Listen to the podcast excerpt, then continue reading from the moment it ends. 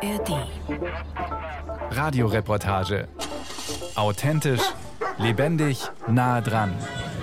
Ein Podcast von Bayern 2.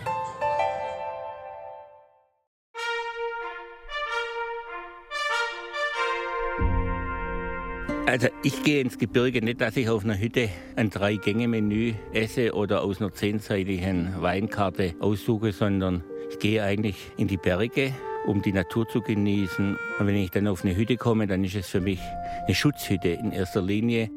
Den Mitgliedern, die Bergbesteigungen ausführen, ist vor anderen Hüttenbesuchern unbedingt der Vorrang einzuräumen. Für Sommerfrischler und Personen, die mit dem ausübenden Bergsteigertum nichts zu tun haben, sind die Hütten nicht bestimmt. Sie sind von ihnen tunlichst fernzuhalten. Insbesondere sind Filmgesellschaften von der Benutzung der Hütten ausgeschlossen.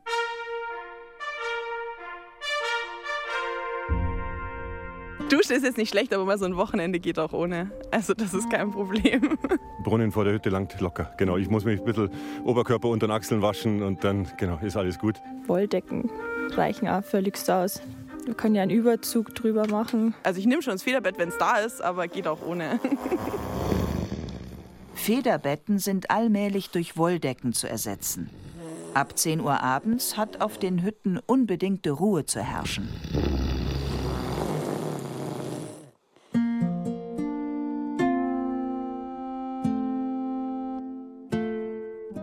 Harte Lager, heiße Herzen. 100 Jahre Tölzer Richtlinien. Oder wie der Deutsche Alpenverein vor 100 Jahren die Einfachheit der Berghütten festschreiben wollte und was sich seitdem getan hat. Feature von Georg Bayerle. Sprecherin Berenike Beschle.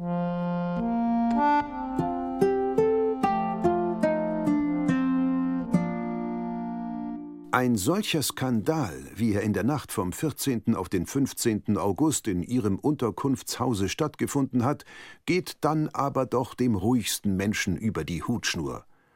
Was da getrieben wurde, war nichts anderes als gemeiner Unfug, Nachtruhestörung und Hausfriedensbruch.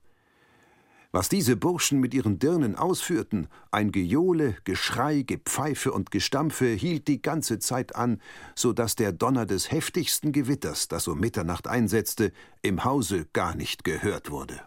Der Münchner Kaufmann Adolf Merkle war wegen der Vorgänge auf der Trostberger Hütte derart angefressen, dass er am anderen Tag in diesem August 1922 sogar das Vorhaben aufgab, auf Sonntagshorn zu steigen.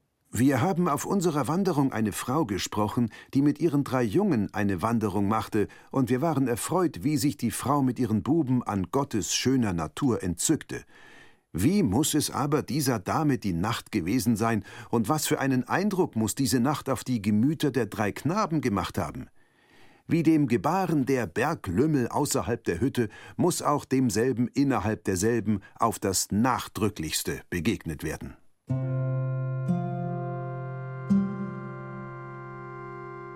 Darf ich ehrlich sein? In knapp fünf Jahrzehnten Nächtigungen auf Berghütten habe ich praktisch alles erlebt.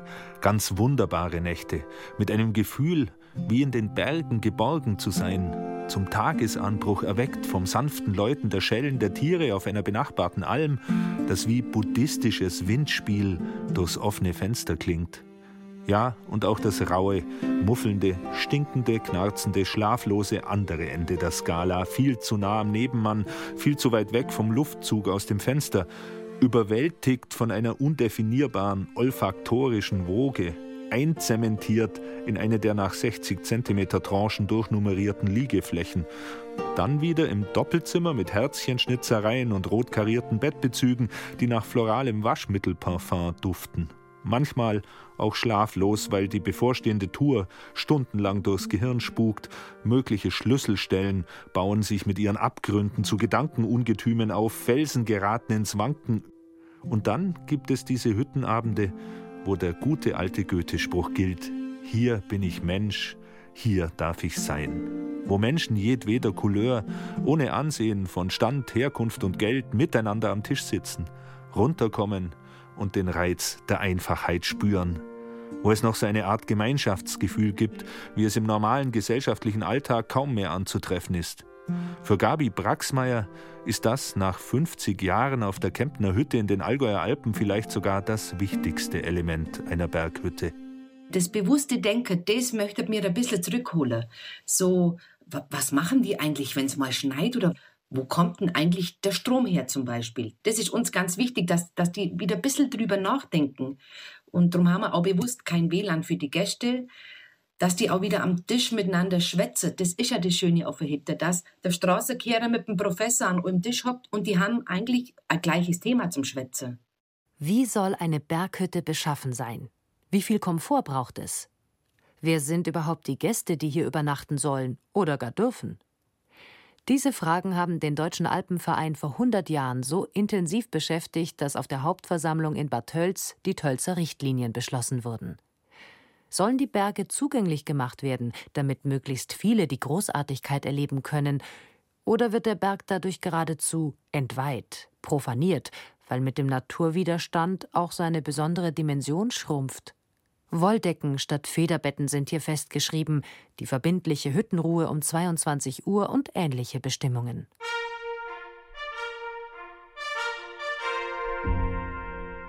Mit dem Wirtschaftswachstum und dem Eisenbahnbau Ende des 19. Jahrhunderts hatte sich ein regelrechter Boom in die Berge entwickelt. Da er anfangs vor allem von wohlhabenderen Schichten getragen wurde, exportierte das Bürgertum den Lebensstil der Belle Epoque gleich mit. Vor 100 Jahren erreicht die Debatte einen ersten Höhepunkt. Und da steht dann zum ersten Mal die Frage im Raum, ob sich die Gesellschaft die Berge nach ihrem Stil zurichten kann, soll oder darf, oder ob nicht umgekehrt der alpine Raum die Stilistik definieren sollte, die dann freilich karg, einfach und minimalistisch wäre. Entspricht nicht ein hartes Lager der harten Umwelt des Hochgebirges? Schon in den Jahren zuvor sind beispielsweise die Zehn Merksprüche des Bergsteigers erschienen. Du sollst auf der Wanderung deine Erziehung und Bildung nicht von dir tun. Unart und Rohheit sind nicht dasselbe wie Freudigkeit und Kraft. Du sollst die Hütte nicht zur Kneipe herabwürdigen. Alkohol ist der übelste Wandergefährte. Die Hütten aber sind zur Erholung der Bergsteiger da und die Nacht zum Schlafen.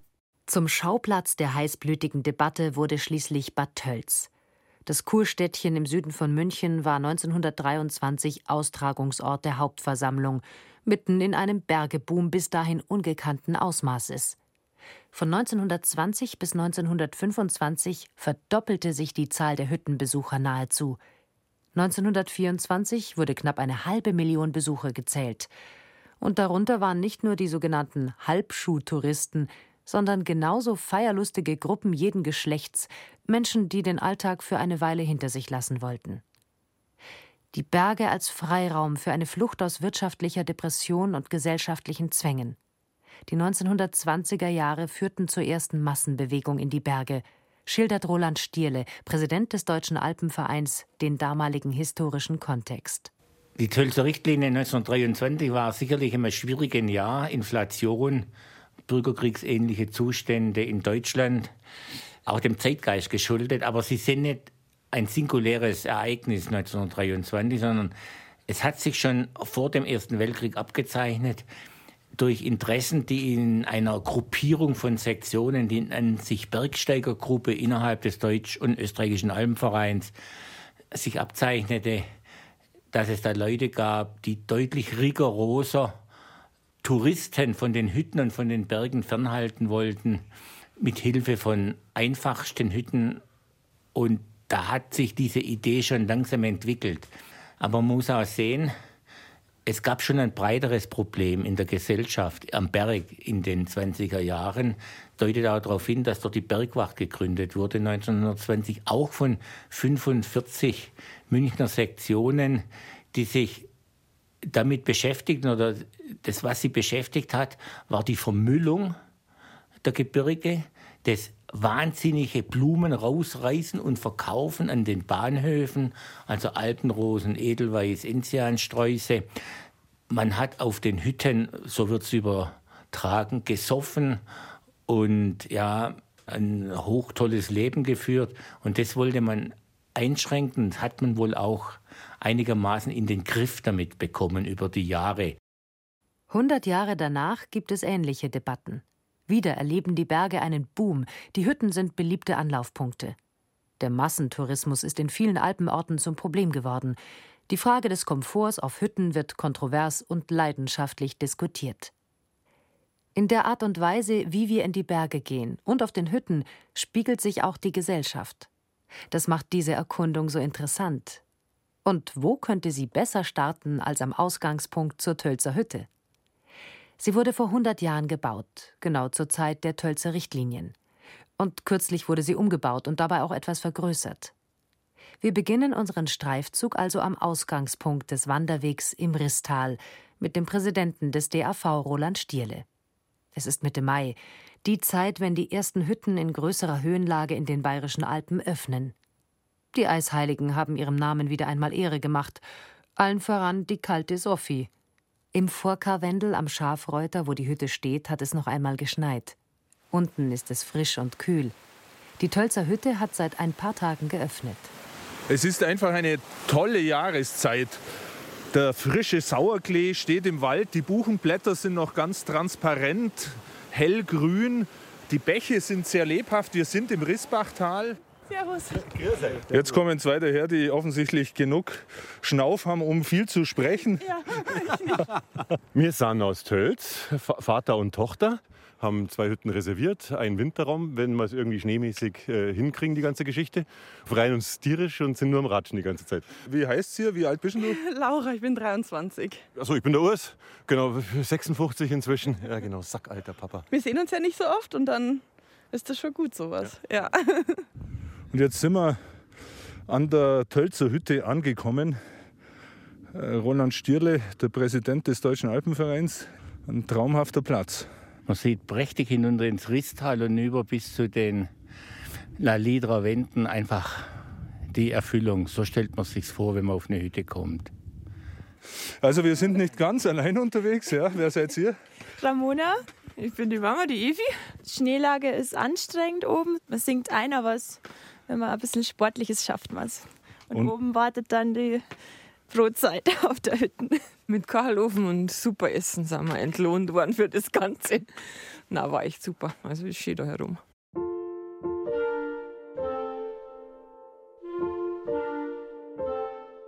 Während auf 1800 Metern Höhe der Betrieb startet, liegen die hochalpinen Hütten noch in der Winterruhe. Für Christine Denk, die Wirtin der Augsburger Hütte in den Lechtaler Alpen, beginnt jetzt die heiße Phase der Vorbereitung. Die Betriebswirtin ist Unternehmensberaterin und weiß Bescheid, wie sie einen Beherbergungsbetrieb im extremen Umfeld der Hochalpen managen muss. Für ein Vierteljahr tauscht sie ihr Businesskostüm, in dem sie jetzt noch am Schreibtisch die Logistik organisiert, mit dem Arbeitsgewand der Hüttenwirtin. Ich habe immer persönlich ein bisschen Herzrasen mit äh, meiner Bestellliste, weil du nichts vergessen darfst. Ja? Sonst hast du in den nächsten sieben Wochen ein Problem. Einmal hatte Christine Denk das Schankgas für die Zapfanlage vergessen. Da mag sie sich nicht dran erinnern. Und dann gibt es natürlich allerlei unergründliche Unwägbarkeiten. Also im ersten Jahr haben wir irgendwie einen Run auf Sauerkraut gehabt, keine Ahnung wieso. Und letztes Jahr war es der Run auf den Kaiserschmarrn und mir sind einfach die Eier ausgegangen. Und ich habe aber größere Gruppen, sehe ich auch im Reservierungssystem und die können dann anrufen und sagen, bitte jeder 10 Backel Eier mitbringen und dann machen die das auch. Durch solche Details wird die Hütte zu einer Gemeinschaftsangelegenheit. Sie ist dann eben nicht ein Gastbetrieb wie im Tal.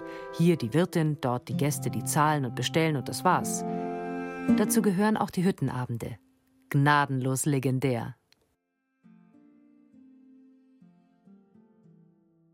Soll ich anfangen zu erzählen? Das würde nicht aufhören als wir einen langen Abend auf der Erzherzog-Johann-Hütte trotz dünner Luft, angeführt von einem einheimischen Schullehrer Tiroler Volkslieder gesungen haben. Oder die Erzählungen der Alten, der Zempschei, der Watzmannkönig auf dem Watzmannhaus. Oder der glänzend fabulierende Allgäuer Bergführer Udo Zehetleitner auf dem damals noch alten, historischen Waltenberger Haus.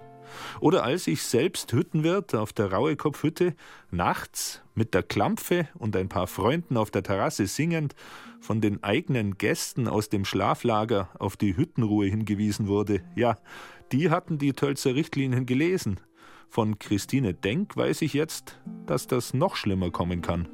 Wir haben mal so halb versehentlich die Hüttengitarre verloren.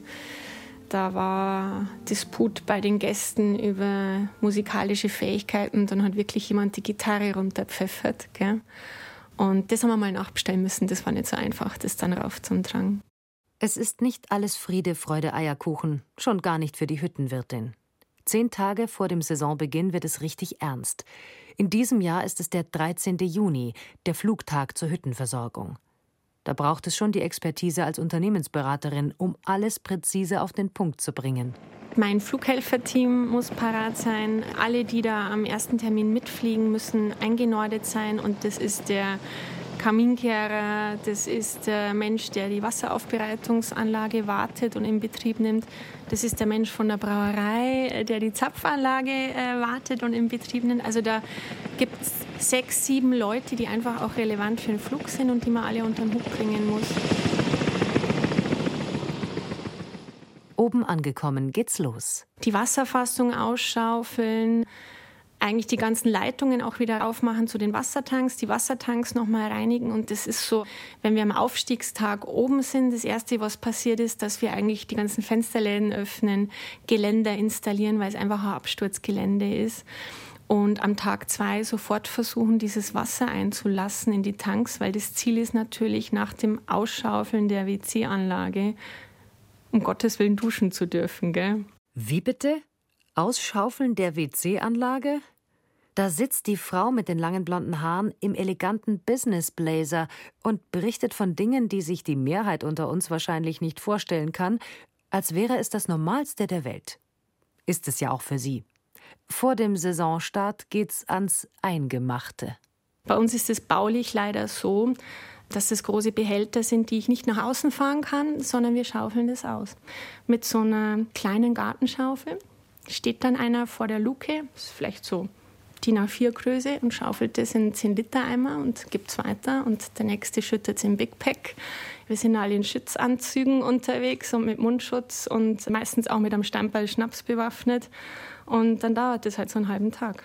Und dann schaufelst du die, ich sag mal, Hinterlassenschaften von einer Saisonhütte da aus. Von all dem weiß kaum jemand etwas unter den Gästen. Es ist ein drastisches Beispiel der Bedingungen, die für den Betrieb einer Berghütte von der Natur gesetzt sind. Ich sag mal, wir sind ja eine Hütte, die nicht viel Wasser hat, sehr wenig sogar. Wir sind abhängig vom Oberflächenwasser, also Schmelzwasser. Gletscher gibt es fast keine mehr, das heißt jetzt Schneewasser und dann Regenwasser. Und erstes Thema steht auch in allen möglichen Dokumenten des Alpenvereins ist, überhaupt zu vermeiden, Wasser zu verbrauchen. Das Ziel ist am Ende, eine Hütte zu bewirtschaften und dem Gast eine gute Zeit zu bringen und in den Bergen Zeit zu verbringen. Und am Ende musst du halt mit den Strukturen auch zurechtkommen, die dir das Umfeld dort halt bietet. Und wenn du nicht viel Wasser hast, ist halt eine Trocken-WC-Anlage auch eine Konsequenz daraus.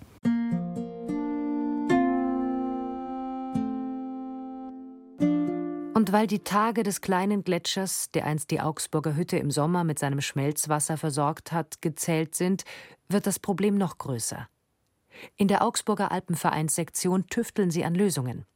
Roland Stierle, der Präsident des Deutschen Alpenvereins, sieht gerade in solchen Fakten eine neue Aktualität der Tölzer Richtlinien aus dem Jahr 1923. Die Tölzer Richtlinien waren ja die letzten 50 Jahre sicherlich irgendwo in der Schublade verschwunden und gewinnen jetzt wieder an Bedeutung, nicht dem Wortlaut nach, aber dem Inhalt nach, weil die Leute umdenken und weil wir auch umdenken müssen bei der Bewirtschaftung und Betreuung unserer Hütten und Arbeitsgebiete.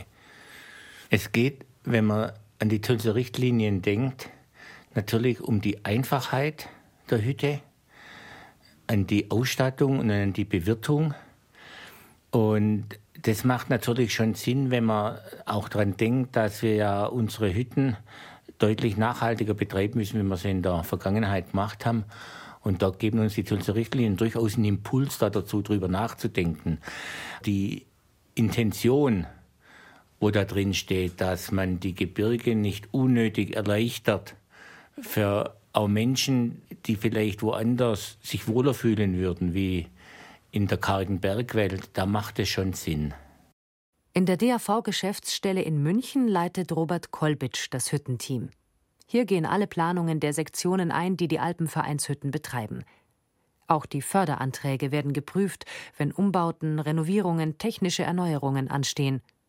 Robert Kolbitsch, Bart, in Alpenvereins Holzschuhen, Berglerkluft. Er ist lang in diesem Geschäft, kennt sich aus.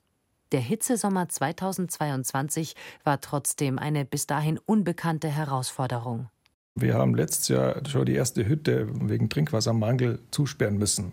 Das war die neue Prager Hütte, die wir zufälliger selber betreuen. Und das war schon ein Wendepunkt. Und damit hat niemand gerechnet. Wir haben auch letztes Jahr auf vielen Hütten Trinkwasserprobleme gehabt und äh, mussten spontan Trockentoiletten äh, installieren, Dixie-Klos hochfliegen. Das sind Punkte, die künftig öfter passieren werden. Allein darum müssen wir auf den Hütten umdenken. Das heißt, das Trinkwasserangebot wird reduziert werden. Insofern müssen wir sowieso darauf reagieren. Und wie können wir darauf reagieren? Indem wir einfach das Angebot reduzieren. Und da gehören auch die Mahlzeiten bis äh, zu den Duschen, da gehört alles mit dazu, bis hin zu Umbau von Spültoiletten zu Trockentoiletten. Die neue Prager Hütte auf knapp 2800 Metern ist nicht irgendeine Hütte. Sie ist eigentlich die Hütte der Alpenvereine. Sie liegt an einem Bergkamm und vor ihren Fenstern öffnet sich das weiße Panorama des Großvenediger Massivs. Vom Matrayer Tauernhaus aus sind hier die frühen Alpinisten auf diesen Prestigeberg gestiegen. Ein weites, weißes Dreieck, sichtbar von den bayerischen Voralpen aus, vom Wendelstein, vom Hochgern im Chiemgau. Sein südlicher Name signalisiert, dass er Venedig mit der arktischen Höhe von Eis und Schnee und dem Norden verbindet. Und jedes Mal, wenn ich vom Matrayer Tauernhaus den Wildbach entlang über die Almsiedlung des Innergschlöss da aufsteige, komme ich mir vor wie im Film, so faszinierend mischen sich die Landschaftselemente, die Urgesteinsbrocken, Blumenwiesen, wettergegerbte Holzhütten, der in unzähligen kleinen Sprudeln und Strudeln dahinrauschende Bach und dann weit aufgerissen das Schlattenkäs, der Gletscher, die Felspyramide der schwarzen Wand, die Schneenocken des Kleinvenediger. Hier führen die alten Tauernübergänge ums Bergmassiv herum. Da steht der alte Steinbau, 1901 erbaut und damals schon der Neubau für die alte Prager Hütte, die eine halbe Gehstunde unterhalb liegt. Die alte Prager Hütte wurde 1872 von einem der Alpenvereinsgründer Johann Stüdel aus Prag geplant und gebaut. Ein einfaches Schutzhaus, das 2019 originalgetreu restauriert wurde und heute als eine der wenigen Berghütten unter Denkmalschutz steht. Damals mit zwei kleinen getrennten Lagern für Frauen und Männer aus dem Gestein der Umgebung gebaut, deshalb fügt sie sich in die Landschaft, als wäre sie hier gewachsen. Mit solchen Hütten hat es angefangen. Sie wurde mehrmals von Lawinen zerstört, deshalb und weil inzwischen die erste Massenbewegung auf die Berge eingesetzt hatte, kam es zum Neubau an höher gelegener Stelle. Damals 1872 war es die achte Hütte des deutschen und österreichischen Alpenvereins. 1914, 30 Jahre später, gab es 300.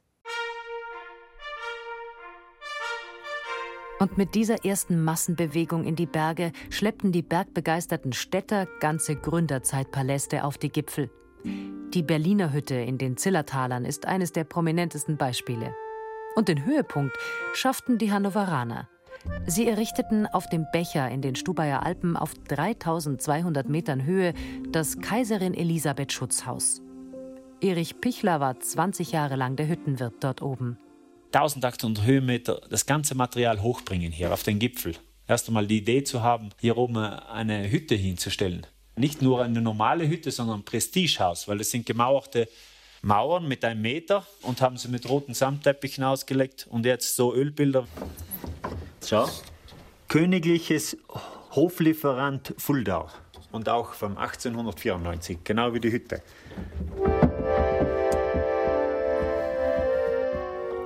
Wir sind ja ausgerüstet. Wir haben da das ganze Messgewand, was wir können anziehen oder im äh, Altartuch oder weil 30 Bergführer hier stationiert werden und die mussten eben sonntags in die Kirche gehen und so wurde eben die ganze Kirche dazugebaut. Alles war für den Besuch der Kaiserin Sissi vorbereitet, aber sie ist dann doch nie hierher gekommen.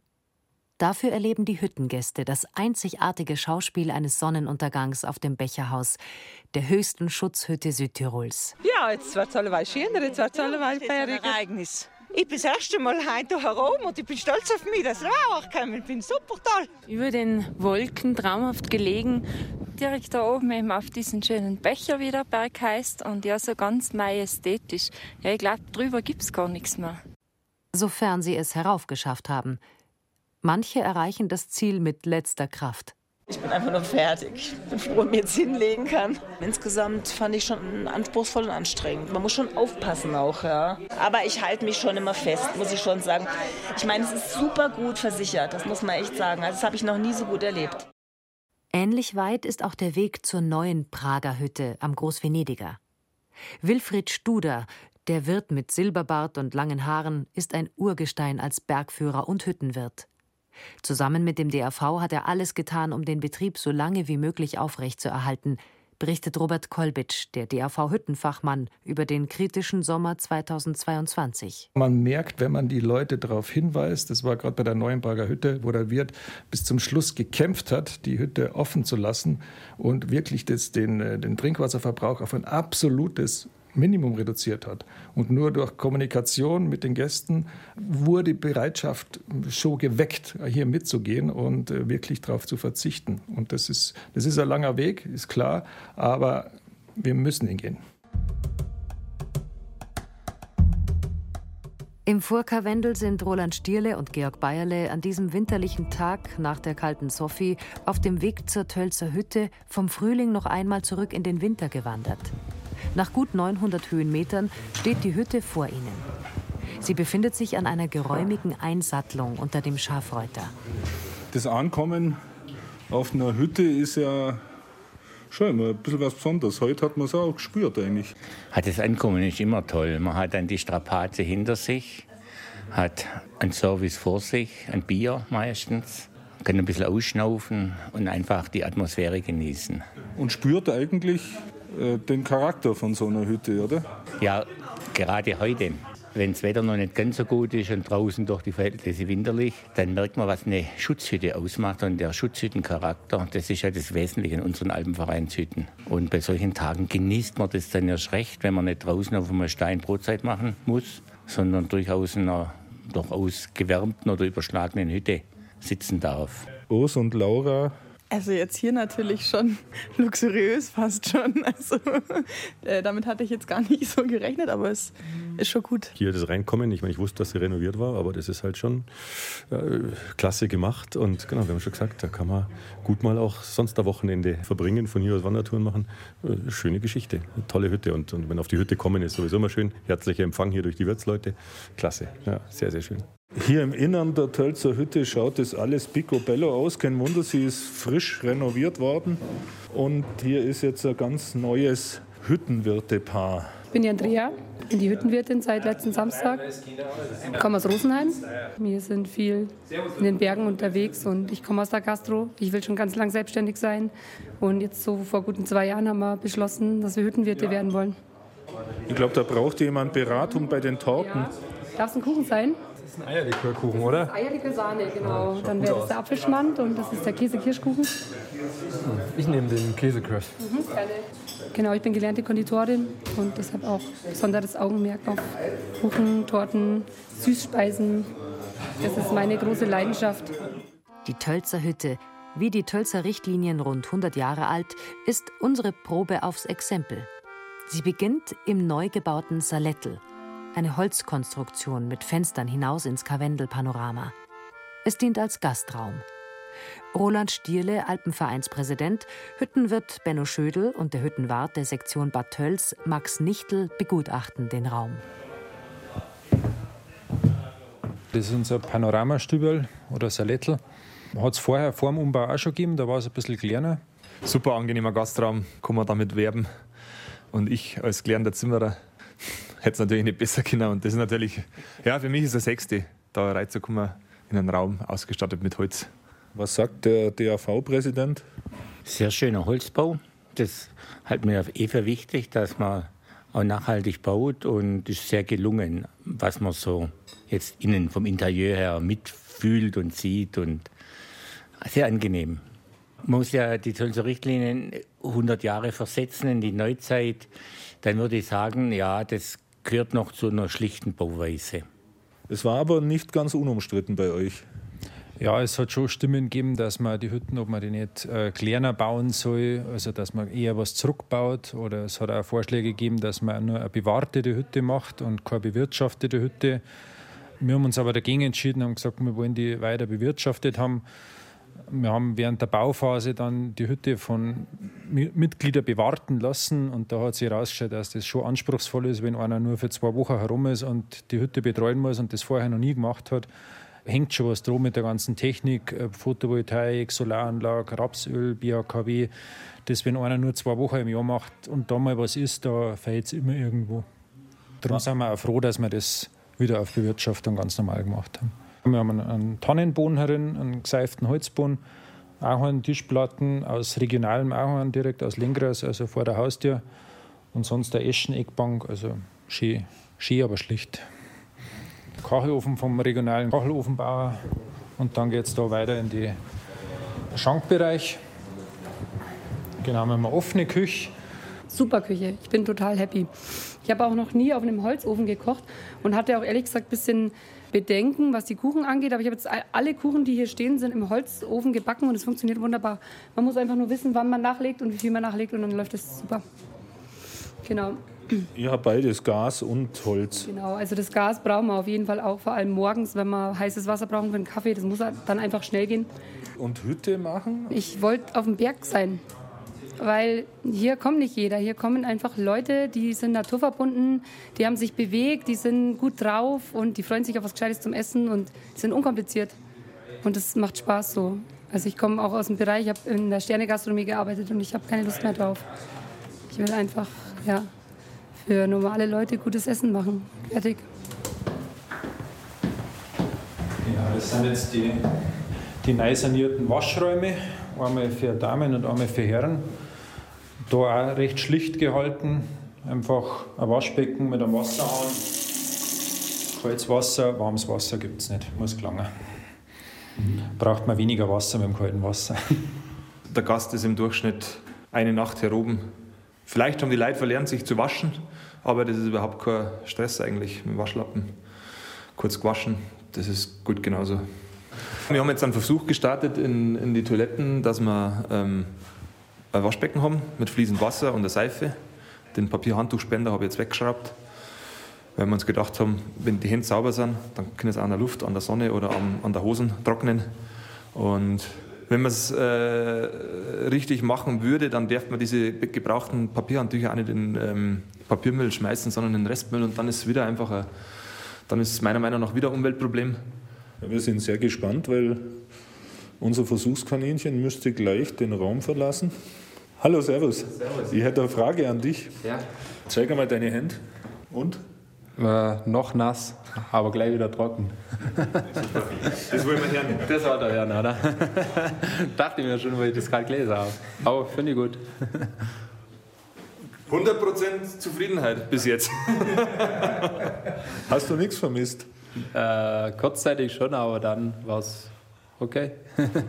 Die Tölzer Hütte besteht schon das Qualifikationskriterium Tölzer Richtlinien, oder? So, das, was wir bisher gesehen haben, in jedem Falle, sie ist qualitativ sehr gut ausgestattet, aber doch einfach in ihrer Ausstattung und Ausstrahlung. Und man sieht es ja auch nochmal hier in den Lagern. Decken, keine Federbetten, die gehören auch wirklich ins Tal und nicht auf der Hütte, kein Warmwasser. Das sind alles so die Grundregeln, die eigentlich seit 100 Jahren gelten. Genau, das ist unser Winterraum mit vier Schlafplätzen wird sehr gut besucht, speziell im Herbst, solange noch kein Schnee liegt, ist eigentlich jedes Wochenende da herum. Ab Weihnachten, wenn dann mal mehr Schnee liegt, wird es deutlich ruhiger. Aber kommt recht gut an bei den Leuten. Klar, also ein kleiner Holzofen herin, eine kleine Eckbank für vier Leute, gelangt. Für den Präsidenten des Deutschen Alpenvereins, Roland Stierle, das Herzstück einer Hütte. Jawohl, ein Winterraum oder ein Schutzraum oder eine Art Selbstversorgerraum ist absolut nicht nur traditionsgemäß auf Schutzhütten, sondern ich glaube auch in der Zukunft bekommt es wieder mehr Bedeutung, vor allem auch die Alpinisten, die, für, die außerhalb der Saison Hütten besuchen und es muss einfach sein. Normalerweise ist der Winterraum offen, zumindest wenn er verschlossen ist, muss er mit dem Alpenvereinsschlüssel zu öffnen sein. Er muss Lagerplätze haben mit Wolldecken und eine Möglichkeit zum Heizen und Minimales an Geschirr, also ein Topf, um vielleicht Schnee zu schmelzen, Wasser heiß zu machen, Tasse oder Teller zum Essen. Mehr braucht man eigentlich nicht im Winterraum. Deswegen sehr spartanisch, aber da geht man hin, wenn man entweder in, in Not ist oder aber wenn man halt außerhalb der Saison Bergtouren macht, um sich minimal zu verpflegen. Das muss man sich wirklich mal überlegen. In der heutigen Zeit gibt es einen Verein, da einigt man sich auf ein Schloss, dass jedes Mitglied zum anderen in die Hütte kommen kann, in seine Wohnung. Es gibt ein Eigentum, das eine Gruppe hat, und die eröffnen das jedem Mitglied zu gleichen Rechten, in die Hütte zu gehen. Also das ist phänomenal.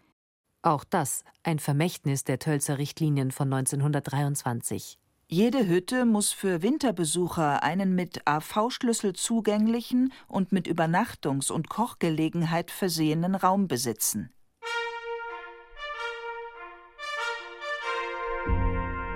Die Verpflegung auf den bewirtschafteten Hütten ist auf das einfachste Maß zurückzuführen und auf die Bedürfnisse der Bergsteiger einzustellen.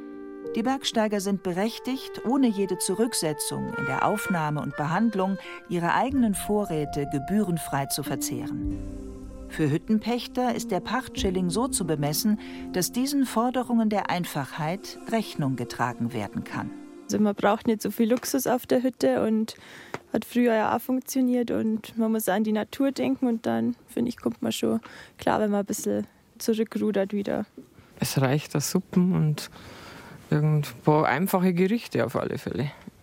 Also ich mag es ursprünglich, deswegen gehe ich im Berg. Und deswegen gehe ich auf Hütten. Ja, mir reicht es auch, wenn einfach so sechs Gerichte auf der Karte sind, wie es ja meistens ist. Das reicht ja völlig. Zwei Suppen, irgendwas Vegetarisches und Brotzeit. Fertig. Ah, ich bin jetzt kein Erbsensuppen-Fan. Es, es, darf ein alternatives Bergsteigergericht sein. Ja? Gröschtel oder sowas. Egal, alles, was in die Pfanne haut. Also, das ist wurscht, was es dann ist, genau. Kein Fleisch. Sonst ist mir wurscht. Gar nicht wurscht ist den meisten dieses Thema. Die Palette reicht von den eingefleischten Vegetariern bis zu den unverbesserlichen Karnivoren. Auf ihrer Augsburger Hütte jedenfalls, so beobachtet es Christine Denk, ist der Hunger nach Fleischnahrung unvermindert groß.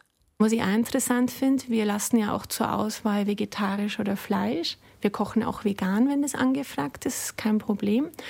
Aber die Leute wählen zu 80 Prozent das Fleischgericht. Also das ist einfach auch die Nachfrage, auf die ich da reagiere. Und ich frage mich halt, ob ich den erzieherischen Auftrag habe, äh, jemanden zum vegetarischen Essen zu bewegen, wenn er sagt, nein, ich entscheide mich aber für einen Rindsgulasch anstatt für die Pesto-Nudeln zum Beispiel. Also das finde ich eine kontroverse Diskussion. Mich stört es auch deswegen, weil die Strukturen vom Alpenverein ja auch so sind, dass mein Pachtvertrag so ausgelegt ist, dass ich Pacht zahle. Ich gebe die Übernächtigungseuros, die ich einnehme, zu einem wesentlichen Teil ab. Das heißt, als Hüttenwirt ähm, lebst du von der Gastronomie. Natürlich ist meine Motivation, die Gastronomie so gut wie möglich zu führen und da auch den Umsatz reinzubringen. Die Auxi, die Augsburger Hütte, das ist auch so ein besonderer Platz. Auf einem gerade noch grünen Balkon unter dem irrwitzigen Gesteinsgetürm der hohen Lechtaler Gipfel. Der Passaier, der einzige Dreitausender der Nordalpen, steht über dem Dach. Dunkelbraun, grau und grün verwitterte Gesteinsschichten, rostrote Schotterflächen, roh, steinig und geologisch nackt ist dieses wilde Gebiet. Die Höhenwege, die hierher führen, gehören zu den alpinistisch anspruchsvollsten, urtümlichen und wilden Bergtouren. Sie sind lang und ausgesetzt. Die Königsetappe ist der Augsburger Höhenweg. Wer die Querung unter den Nordabstürzen der Eisenspitze hinter sich gebracht hat, vergisst das nicht mehr. Und selbst der einfache Zustieg zur Hütte ist eine Herausforderung, und wer hinaufkommt, ist froh, unter die Fittiche von Christine Denk zu gelangen. 1200 Höhenmeter, würde ich mal sagen. Genau, also anspruchsvoller Zustieg. Und auch die Leute, die von den Höhenwegen kommen, die haben in der Regel so fünf bis acht Stunden Bergweg hinter sich, gedanklicher, anspruchsvollen Bergweg, bevor die bei uns ankommen. Und es ist halt nicht irgendein Massentourismus E5-Weg, das muss man auch sagen. Und entsprechend fein sind die Leute, die zu uns kommen, aber natürlich auch ausgepowert und müssen da wieder ein bisschen verhätschelt und aufgepäppelt werden. Es braucht dann schon etwas zwischen die Zähne. Also mir ist regional sehr wichtig, ich würde sogar sagen lokal. Alles, was ich auf dem Dorf oder aus den Nachbardörfern beziehen kann, tue ich auch, weil es erstens fein ist, die Lieferanten zu kennen. Die kommen ja alle selber mal auf der Hütte. Wenn du was brauchst, kriegst du kurzfristig auch was oder jemand tragt dir mal 10 Kilo Käse rauf. Das ist gar kein Problem. Ich glaube, die Qualität passt auch. Und natürlich passt es auch in den Gedanken des Alpenvereins zu sagen, ich vermeide Fahrtzeiten, ich unterstütze die Region, dass die auch was von dem Tourismus eigentlich haben und da zurückgegeben werden kann. Und so denke ich mir das auch. Also Beispiel, äh, der Metzger ist aus dem Nachbarsort und der kauft eigentlich auch nur Tiroler Fleisch zu und so ist auch die Vorgabe. Wenn ich mein Reservierungssystem anschaue, was ja auch schon Kritikpunkt ist, äh, dass es Reservierungssysteme gibt, aber ich finde es eigentlich gut, weil ich weiß genau, wie meine Speisenversorgung in Zwardog ausschaut, weil ich sehe, wie viele Leute kommen und die geben auch eine Indikation ab, wie wollen sie abends essen. Und die Leute, die bei uns essen, die essen zu 90 Prozent Halbpension. Das bedeutet, die wollen abends ein Vier-Gänge-Menü. Ich verstehe das auch, weil wenn ich glaube, du fünf oder acht Stunden Weg hinter dir hast, hast du Hunger und du musst dir deine Energiespeicher irgendwie auffüllen. Neben den Duschen ist das Essen ein garantierter Dauerbrenner in den Debatten um die richtige Hüttenkultur. Der Vorstand der Sektion Oberland hätte es sich wohl nicht träumen lassen, welche Kommentarflut über einen Artikel in der Sektionszeitschrift hereinbricht als unter dem Titel Schnitzel, Pommes und Kaiserschmarrn muss das sein eine neue Einfachheit in der Verpflegung der sektionseigenen Hütten propagiert wurde. Den weiter steigenden Erwartungen der Gäste und Pächter an unsere Schutzhütten wollen wir aber nicht weiter nachkommen. Allein schon, weil wir uns die daraus resultierenden Anforderungen an den Ausbau des Gastronomiebetriebes, die zusätzlichen Aufwendungen für Ver- und Entsorgung sowie die Kosten für die Personalunterbringung nicht mehr leisten können. Wir wollen es aber in Angesicht der damit verbundenen Naturzerstörung und des Klimawandels auch gar nicht. Wer auf einer Hütte anstatt des Krautsalates frischen Kopfsalat bekommt, kann davon ausgehen, dass der Aufwand dafür erheblich höher ist. Autofahrten, Straßen, Parkplätze, Materialseilbahnen sind die Folge. Dutzendfach überschlagen sich die Kommentare von großer Zustimmung bis zur Gegenrede. Ich muss da in eigener Sache etwas dazu sagen. Ein bisserl Genuss mag schon sein. So wie es Christine Denk für ihre Auxi, die Augsburger Hütte, geschildert hat. Hochwertige regionale Produkte und keine Fertiggerichte. Das muss nichts Kompliziertes sein, aber die Qualität sollte stimmen. Frischen Salat gibt es auch auf der Rauekopfhütte nicht, die ich selbst schon wochenweise bewirtschaftet habe. Wir kommen da noch drauf. Dafür ein selbstgebackenes Brot oder ein einfacher Apfelkuchen, Hausmacherwurst und Fleisch vom Metzger. Auch ein guter Wein, nicht einfach ein rot gefärbtes Etwas, darf sein. Und dann vor allem nichts wegwerfen. Dafür sind wirklich jede Kartoffel, jedes Ei zu kostbar, die ihren Weg hinaufgefunden haben.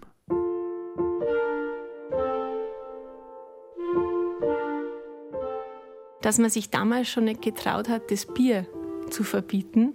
Und das liegt bestimmt nicht am isotonischen Gehalt, oder? Sondern äh, wahrscheinlich auch ein bisschen am Spaßfaktor. Und ich habe gelesen, man soll eigentlich die Bedürfnisse des Bergsteigers erfüllen. Und wahrscheinlich muss man überlegen, wie vor 100 Jahren die Bedürfnisse waren und wie sie heutzutage sind. In meiner Wahrnehmung ist es so, dass ich ähm, niemandem was aufzwingen darf. Also ich finde, eine Hütte muss auch für jemanden, der keinen dicken Geldbeutel hat, eine Möglichkeit sein. Aber ich möchte auch bieten, ähm, was vielleicht auch nachgefragt wird von den Gästen.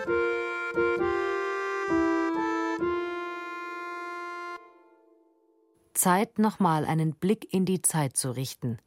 1923, als die Tölzer Richtlinien beschlossen wurden. Nach dem Ersten Weltkrieg bricht die zweite große Massenbewegung in die Berge los.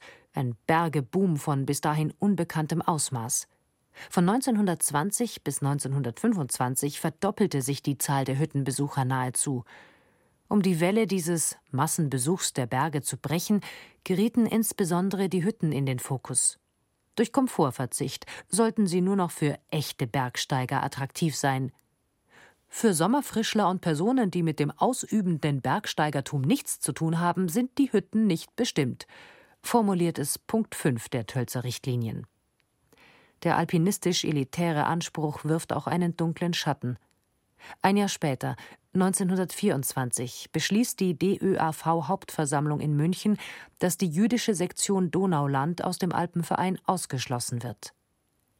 Lange vor der Machtübernahme der Nationalsozialisten erweist sich der Alpenverein als antisemitischer Vorläufer, erklärt Roland Stierle, der Präsident des DAV. Das ist die Schattenseite dieser Entstehungsgeschichte der Tölzer Richtlinien. Und das darf man einfach nicht unter den Tisch wischen, dass es auch von Leuten betrieben wurde, die der Demokratie, vor allem auch der Weimarer Republik, dann ziemlich kritisch gegenüberstanden. Da war sicherlich der verlorene Erste Weltkrieg ein, ein Punkt, aber die Leitsätze, die hatten so die Basis, ich möchte es mal vielleicht wörtlich zitieren, um die sittliche Kraft des deutschen Volkes wiederherzustellen. Und das durch den Alpinismus. Und das sind jetzt mal ungeachtet der, der Sprachform in den 20er Jahren durchaus Inhalte, die wir heute auf schärfste ablehnen. Aber das war so der, der geistige Nährboden für das, was dann auch zehn Jahre später in Deutschland passiert ist.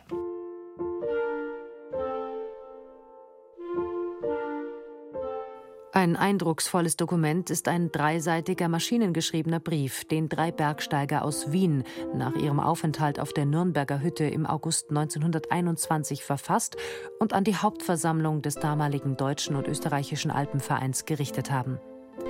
Sie waren abends, wohl als letzte, auf der gut gefüllten Hütte angekommen. Vom derzeitigen Hüttenpächter keine Spur zu sehen, hatte der Herr Vorstand der Sektion Nürnberg, der gerade an dem Tag anwesend war, auf der Hütte das Amt inne, Schlafplätze einzuteilen und zu vergeben. Es war eine alte Rumpelkammer, in der alles von Schmutz und Staub strotzte.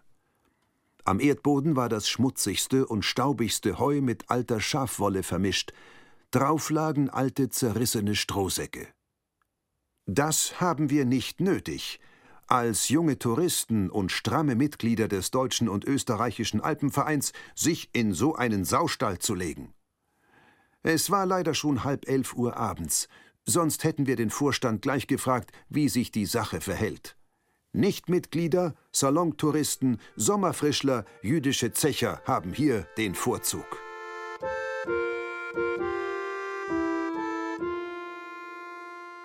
Das Kapitel ist noch nicht erforscht, inwieweit die Tölzer Richtlinien auch als antisemitisches Werkzeug verstanden und angewandt wurden. Der Brief der drei Angehörigen der Wiener Sektion Austria gibt einen Hinweis darauf, wie damals gedacht wurde, und er hatte eine längere Korrespondenz mit der hier angegriffenen Sektion Nürnberg zur Folge. Während sich der Antisemitismus auch im Alpenverein ausbreitete, hielt der strenge Wortlaut der Tölzer Richtlinien nicht in allen Einzelheiten, erklärt Roland Stierle. Die Tölzer Richtlinien, die sind 1923 beschlossen worden und schon wenige Jahre danach dermaßen aufgelockert und verwässert, dass sie schon in den 30er Jahren oder den 40er Jahren keinerlei Bedeutung mehr hatten. Aber vieles aus den Tölzer Richtlinien hat einfach weitergegolten. Da denkt man nur mal dran an die Hüttenruhe. Das ist ein Ergebnis der Zülzer Richtlinie und das hat 100 Jahre überlebt. Die damals viel diskutierte Definition des Bergsteigers wird 1925 selbst von der elitären Sektion Bayerland wieder etwas weicher gefasst. Bergsteiger ist jeder junge angehende Kletterer und ebenso auch der Veteran der Berge, der harmlose Jochbummler wie der eis- und wintererprobte Hochtourist, der Gebirgler und der Städter des fernen Flachlandes, wenn einer nur um der Berge willen in die Berge geht.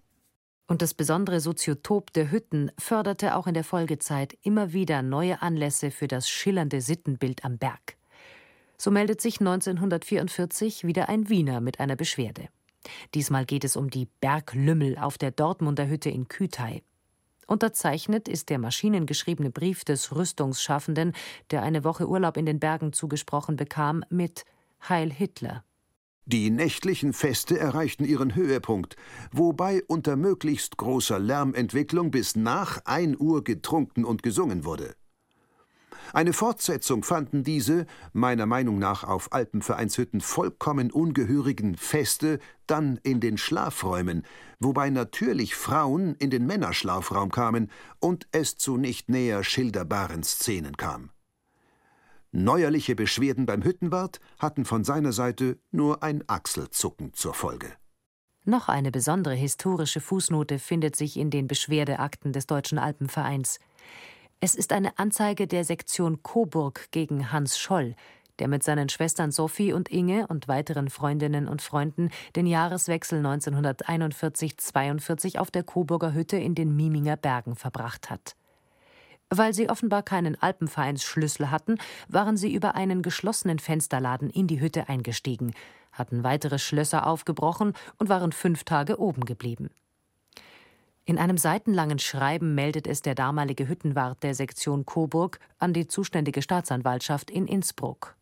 Offensichtlich haben sie sich aufs Geradewohl zur Hütte begeben, fanden sie natürlich verschlossen und wollen nun berechtigt gewesen sein, sie aufzubrechen, um dem erfrierenden Tode zu entgehen, wie sie ihre Handlung im Hüttenbuch entschuldigt haben. Bestrafung als warnendes Beispiel ist notwendig. Ein paar Monate lief der Schriftwechsel danach hin und her. Im reichhaltigen Archiv des DAV gibt es die Klagen aber auch andersherum. Am 21.08.49 besuchte ich während meines Urlaubs im Allgäu das Prinz-Luitpold-Haus am Hochvogel. Es ist mir sehr daran gelegen, Sie davon in Kenntnis zu setzen, dass es am Lötpoldhaus üblich ist, die Gäste morgens 5.45 Uhr, ähnlich wie in einer Kaserne, mit lauter Stimme zu wecken und sie, nachdem diesem Befehl nicht gleich Folge geleistet wird, mit Talschleicher und Salontiroler und Ähnlichem zu bezeichnen.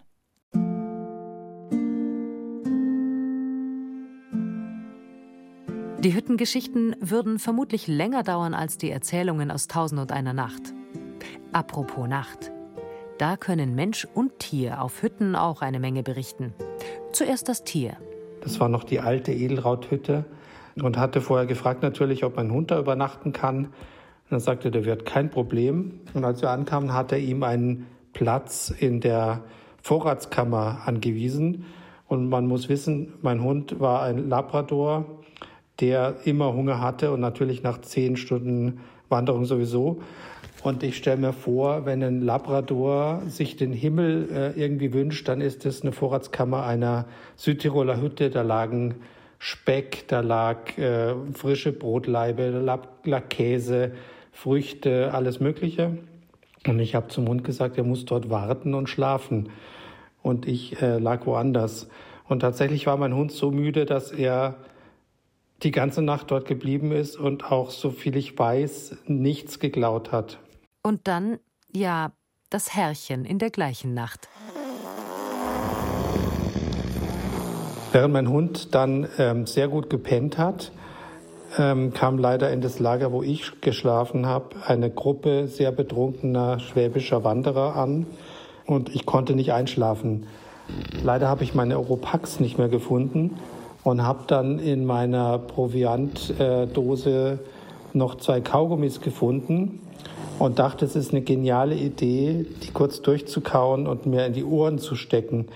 Also was man halt so für Ideen hat, wenn man nachts um zwei auf einer Hütte liegt und ähm, nicht schlafen kann. Bin eingeschlafen und bin am nächsten Morgen aufgewacht und dachte, okay, es ist doch keine so tolle Idee weil die waren natürlich in meine Gehörgänge reingeschmolzen und es war alles relativ dumpf. Ich musste dann absteigen und bin dann nach Hause gefahren zum Ohrenarzt.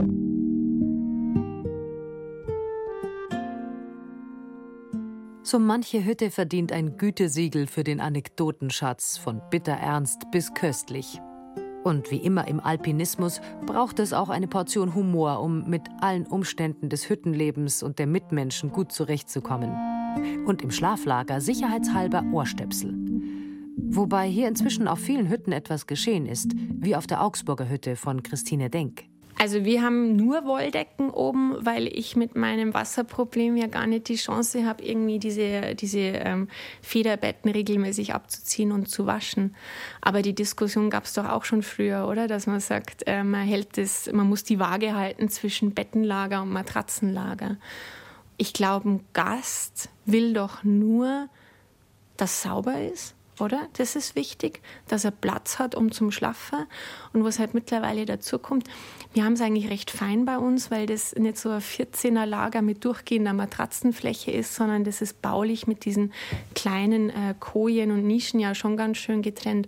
Und ich glaube, mehr brauchst du doch gar nicht. Und noch etwas macht die Auxi, wie sie die Hüttenwirtin liebevoll nennt, besonders. Die Hütte ist mit dem Regionalsiegel So schmecken die Berge und mit dem Umweltgütesiegel ausgezeichnet. Wir haben dieses Umweltgütesiegel und da ist eine Auflage, dass du die Gäste auch aufklärst, wie funktioniert deine energetische und wassermäßige Versorgung. Und wir haben da Schaubilder in der Hütte und das fragt ja jeder Gast. Also wir haben es zum Teil schon die Speisekarte reingedruckt, wie das bei uns funktioniert, weil das viele auch interessiert. Und es ist vielleicht da Gratwanderung. Bergsport wird immer spannender und will man das fördern und zulassen. Aber ich glaube, wenn Leute jetzt bei uns zum Beispiel auf der Hütte waren und diesen, diese Restpfütze an Ferner sehen, äh, ich glaube, das ist sofort transparent, äh, was Klimawandel macht. Man sieht das. Als Stadtmensch sehe ich das nicht. Ich glaube, wenn du aus den Bergen zurückkommst, hast du doch viel mehr Antrieb, welche Natur es eigentlich gibt, wie wichtig das ist, die zu schützen und du setzt dich doch immer auseinander mit der Hütte und ähm, wie, wie die strukturelle Versorgung ist. Also ich habe den Eindruck, unsere Gäste fragen das viel und die kriegen das aber auch mit, weil sie mitkriegen, dass das Abendessen eine halbe Stunde später ist, weil wir leider kurz zum Wasserkraftwerk runterlaufen müssen. Oder weil sie mitkriegen, äh, dass wir in den Früh den Aushang hinhängen, es ist kein Trinkwasser mehr. Ihr könnt es schon äh, nehmen auf eigene Gefahr. Aber ähm, das Wasser ist jetzt gerade so trüb, äh, ich kann es nicht mehr aufbereiten. Das ist jetzt die Konsequenz. Also ich finde, die kriegen das live mit. An sich, sagt der DAV-Präsident Roland Stierle, hätte es gerade der Alpenverein schon früher realisieren können. Äh, vielleicht hätte man es am Berg schon gar noch viel früher merken können oder müssen. Man muss ja nur die, den Gletscherrückgang angucken. 20 bis 100 Meter Gletscherrückgang im Mittel sind ja eine dramatische Größe, die uns bislang aber nicht so gestört haben. Oder wenn es mal zwei Wochen nicht geregnet hat, mein Gott, das hat man nicht so wahrgenommen. Aber im Gebirge verstärkt sich alles. Im Gebirge ist ja der Temperaturanstieg auch fast doppelt so hoch wie im Tal. Das sind alles Faktoren, mit denen müssen wir uns jetzt auseinandersetzen.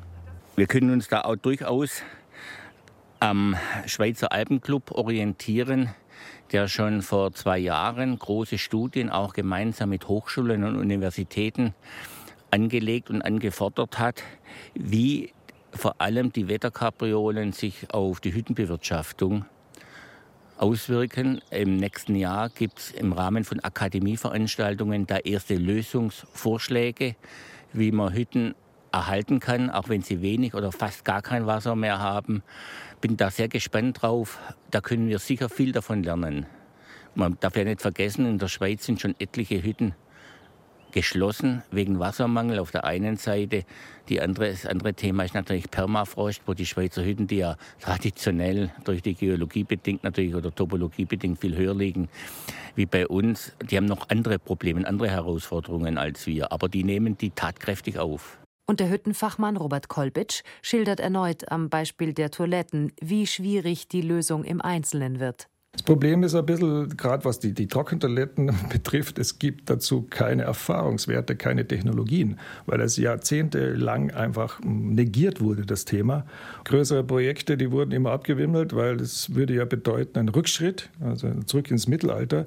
Und jetzt erkennt man, was wir jetzt in, in den letzten Jahren versäumt hat. Erst jetzt, aktuell, gibt es immer mehr Start-ups, neue Unternehmen, die immer mehr in diese Richtung gehen, wassersparende ähm, Infrastruktur und, und Trockentoiletten. Und wir müssen oben auf den Hütten damit anfangen. Die Hütten könnten zu einem Zukunftsmodell werden für einen neuen ressourcenschonenden Lebensstil. Die Tölzer Richtlinien 4.0 gewissermaßen. Neu aufgelegt vor dem Hintergrund von Klimawandel, Wasserknappheit und Energiekrise wir müssen sowieso mit im Tal nehmen, weil wenn man jetzt anschaut, was gerade passiert in Europa, in Südeuropa, wo die Trockenheit äh, immer massiver wird und die Wasserdargebote immer geringer werden, es wird ein Umdenken stattfinden müssen. Und wir, wir spüren es oben auf unseren Hütten zuerst. Weil von oben kommt Wasser. Und wenn von oben kein Wasser kommt und bei uns nichts ankommt, dann haben wir ein Problem. Wie es der Schweizer Alpenclub bereits vormacht, wird es aber auch für den Deutschen Alpenverein mit seinen 320 Hütten kommen. Nicht jeder Standort wird erhalten werden können. Oder neue Bewirtschaftungsmodelle müssen gefunden werden, sagt DRV-Präsident Roland Stierle. Ich glaube schon, dass Hütten, die unbewirtschaftet sind, möglicherweise sogar unbewartet, durchaus ein Modell für die Zukunft ist, das sich stärker ausprägen wird. Einer der Gründe wird sicherlich daran liegen, dass viele Hütten so wenig Wasser bekommen, dass eine durchgehende Bewirtschaftung nur noch schwierig möglich ist. Und dann ist es erst recht schwierig, Hüttenwirte zu finden, die davon leben und leben müssen, sodass ich glaube, dass dieses Modell freiwillige Hüttenbewahrter, die vielleicht auch ein kleines Gericht dann zubereiten oder ein Getränk ausgeben, eine große Zukunft hat. Und das verstärkt ja auch den alpinen Gedanken schlechthin. Ein paar solcher Hütten gibt es schon. Im Deutschen Alpenverein ist es vor allem die Raue Kopfhütte im Kaunertal. Hier umfängt mich das Hochgebirge sofort. Der Gletscherbach hat ein intensives Aroma von Gestein, Moorerde und er weht eisig herüber. Die Zirben duften, Kräuter und dann kreist der Blick. Da krallen sich alte Bäume an rostbraune Felsen, kantig abgebrochen bauen sich Felsklippen auf. Vor uns liegt im ferner Gries eine Landschaft wie eine Baumschule. Hier kriecht die Vegetation gerade der schmelzenden Gletscherzunge hinterher. Mit dem Weg ins Tal zeigt sich dann diese Zunge des Gepatschferners, die in der Eiszeit hunderte Meter höher das Tal ausgeschleckt hat. Und dann kann ich die Hütte erkennen. Winzig, hingeduckt auf den geborstenen Felsgrat des Rauekopfs, der von der Gletscherzunge umgürtet ist. Es gibt wenige Plätze, die alle Ingredienzien des Hochgebirges auf kleinem Raum so großartig miteinander verbinden. Und die Leute, die hier hinaufgehen, sind beeindruckt. Oh, Highlight, Gletscherbesteigung auf jeden Fall, mein erstes Mal. Und nicht zu vergessen natürlich die Besteigung vom großen Rauekopf, neuer Höhenrekord, größer wie die Zugspitze. Und sonst, jetzt gerade auf dem Runterweg, wir hatten auf dem Weg ein ganz tolles Erlebnis, weil wir ein Murmeltier aus ungefähr ein Meter Entfernung gesehen haben und es auch wirklich stehen geblieben ist und wir es sogar fotografieren konnten. Oben steht sie dann, genauso wie vor knapp 150 Jahren, als die raue Kopfhütte errichtet wurde, an den Berg geduckt, ein scheues Gebäude, das Zerbrechlichkeit ausstrahlt. Und auf über 2700 Meter helfen die Gäste den Wirten, die die Hütte ehrenamtlich im Zwei-Wochen-Rhythmus betreiben, bei der Küchenarbeit weil ich einfach hier gemütlich in, auf der schönsten Hütte von Österreich sitze und einfach nette Leute hier habe und ja, nichts zu tun habe. Ja, Karma-Punkte sammeln ist immer gut. Das ist doch einfach einmalig, oder? Gibt es irgendeine Hütte, die einfach sich selbst bewirtschaftet, wo einfach noch ein Verein sich engagiert, kostenlos? Ehrenamtlich? Ehrenamtlich? Gibt es einfach nicht mehr. Die Natur ist hier so wunderschön und so un, äh, un, unberührt. Ja, und das macht das wirklich wunderschön. Ja. Und ich glaube auch, dass äh, die Hütte ist mit äh, äh, bewirtschaftet mit Leuten, die hier nur zwei Wochen sind. Ja, das ist auch wunderschön. Ja, das ist wirklich spezial. Ja, habe ich noch nie wie vorgesehen. Auch die raue Kopfhütte wurde vor nicht langer Zeit renoviert, aber äußerst behutsam und so ressourcensparend wie möglich, erklärt Daniel Sterner, der Vorsitzende der DAV-Sektion Frankfurt, der die Hütte gehört. Man sieht ja, wir haben keinen Waschraum und so weiter. Der Bundesverband hat dann auch gesagt, ihr müsst doch einen Waschraum machen. Oder wenn er das jetzt schon macht, hat hier die Betreuungstruppe gesagt, nein, der Waschdruck draußen bleibt. Das gehört einfach zum Charakter der Hütte dazu. Ja, wir wollen das so haben, ja, sonst machen wir nicht weiter. Und dann haben wir auch gesagt, gut, wir machen als Kompromiss nur vor der Toilette dann ein Waschbecken, um die Hände sich waschen zu können, einfach als Mindesthygiene-Voraussetzung. Aber sonst ist alles so geblieben wie beim Alten, auch so der Charakter erhalten. Und alle, die hier oben sind, nehmen einen tief inneren Eindruck der Landschaft mit. Eine Landschaft, die sich in dauernder Veränderung befindet. Felstrümmer rumpeln aus den Bergflanken, wo sich der Permafrost auflöst, und das einst ewige Eis des Gletschers schmilzt in Strömen dahin. Es ist halt ziemlich krass, weil zu Hause merkt man das ja nicht so. Also vielleicht, dass der Sommer ein bisschen wärmer ist als sonst. Aber hier sieht man es halt echt live, wie stark sich das halt auch in kurzer Zeit verändert hat. Und die ganzen Täler, die ausgewaschen sind, wo man sich das nur schlecht vorstellen kann, dass man eigentlich sozusagen auf manchen Wanderwegen so 20 Meter unterm Eis gewesen wäre, ein paar Jahre vorher. Auf dem Gletscher, das traurig aus. Einfach nur traurig, weil man richtig gesehen hat, Klimawandel ist live. Man hat, war richtig live dabei, weil der Gletscher ist so schnell abgeschmolzen. Nachts, es wurde nie 0 Grad, dass irgendwas wieder gefrieren konnte. Meistens waren es an die 6 Grad. Dann denkt man sich auch nur, was tun wir Menschen in so kurzer Zeit mit einer Natur, die seit Millionen Jahren existiert. Diejenigen, die es aus eigener Kraft an solche Orte schaffen, sind jedenfalls keine Jochbummler oder Salontiroler, um die schönen Begriffe aus der historischen Debatte zu benutzen. Das ist auf einer der größten und am meisten frequentierten Hütten des Deutschen Alpenvereins anders. Auf der Kemptner Hütte in den Allgäuer Alpen. 21 Lagerplätze und 900 Übernachtungen verzeichnet die Raue Kopfhütte – 280 Plätze und knapp 20.000 Übernachtungen sind es auf der Kemptner Hütte von Gabi Braxmeier. Wir liegen ja an dem E5 und das ist oft, ganz oft die Einstiegstour von unseren Gästen. Die waren vorher noch nie auf einer anderen Hütte, die haben das Verhalten einfach. Ich glaube, dass das so bei der zweiten, dritten Hütte auf dem E5 besser ist, aber wir sind die erste Hütte und also es ist manchmal nicht ganz einfach, weil die Ansprüche sehr, sehr hoch sind. Das war all die Jahre nicht so. Da waren die waren zufrieden einfach mit dem, was sie gekriegt haben. Aber jetzt ist nicht mehr die erste Frage Essen, Trinken, sondern die erste Frage ist WLAN, Duschen.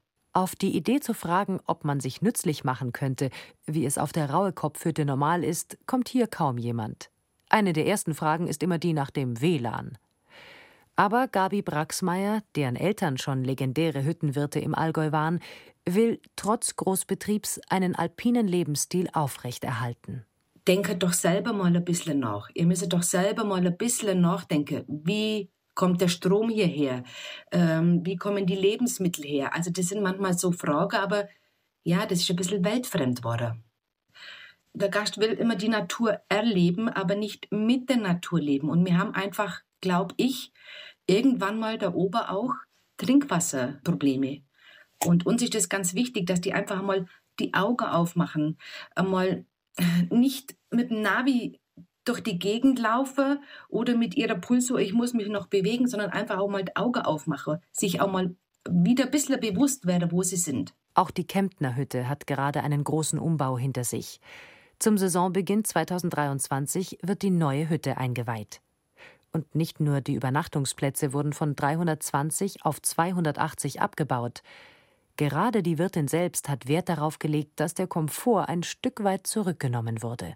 Also es war auch ein Anliegen von uns, dass man die Duschen abschafft, weil einfach das Duschverhalten manchmal wirklich ein bisschen krank ist. Also wir haben nicht häufig, aber wir haben Tagesgäste gehabt, die gekommen sind, geduscht haben, gegessen und dann wieder ins Tal abgestiegen ja, das ist unser Trinkwasser und wir wollten den Gast wieder ein bisschen zurückholen. Wir haben also keine Duschen mehr, wir haben kein WLAN, wir haben kein warmes Wasser und ja, eigentlich sind wir ganz glücklich damit. Können Hütten jenen Stil vorgeben, den im Prinzip die ganze Welt braucht? Zurück zu mehr Bescheidenheit, zurück in die Zukunft?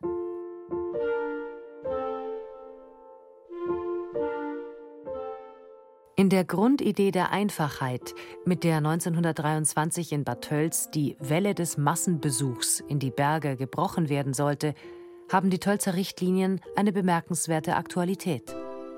Für Robert Kolbitsch, den Hüttenchef des DAV, zielt das noch weiter. Die Einfachheit äh, sollte in alle Richtungen gehen. Nicht nur was die, die Hüttenverpflegung und die Unterkunft betrifft, sondern auch, wie komme ich auch auf die Hütte. Insofern vor dem Hintergrund darf ein Gepäcktransport eigentlich gar nicht stattfinden, weil ich kann nur das mitnehmen, was ich selber hochtragen kann, weil auch Gepäcktransport bedeutet Energieaufwand und den wollen wir ja reduzieren auf unseren Hütten.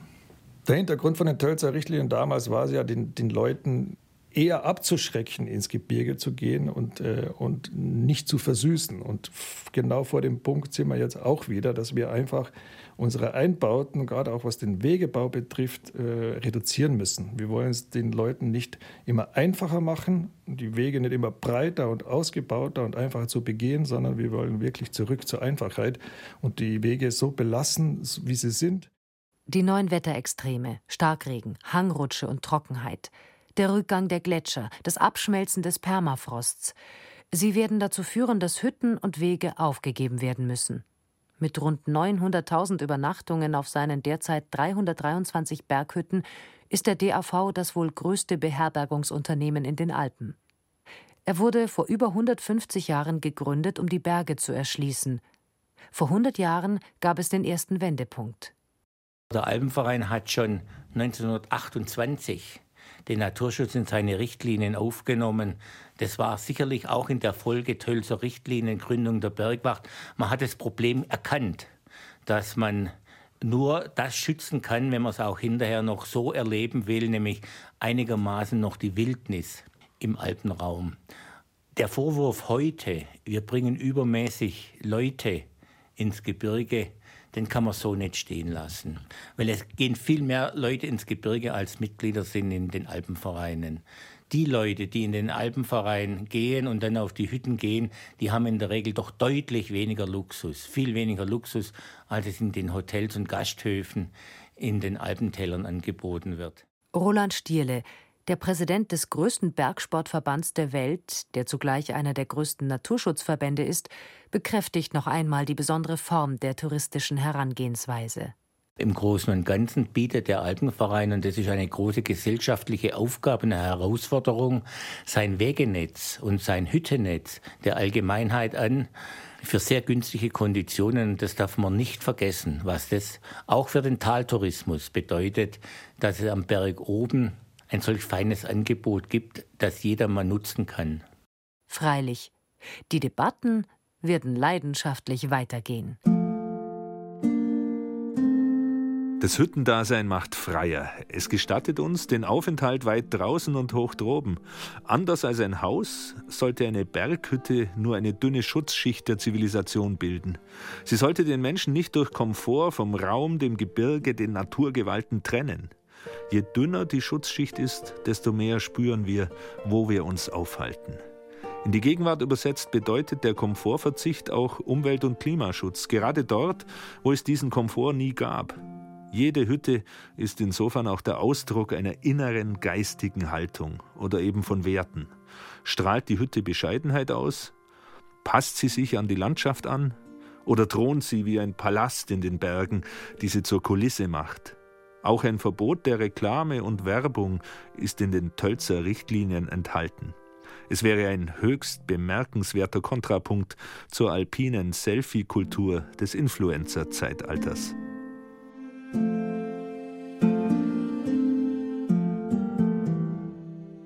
Harte Lager, heiße Herzen, 100 Jahre Tölzer Richtlinien. Feature von Georg Bayerle. Sprecherin Berenike Beschle. Ton und Technik Viktor Werisch und Helge Schwarz. Redaktion Andrea Zinnecker. Eine Sendung der Redaktion Bayern und Berge. Die Sendung finden Sie als Podcast unter bayern2.de Radioreportage in der ARD Audiothek und überall, wo es Podcasts gibt.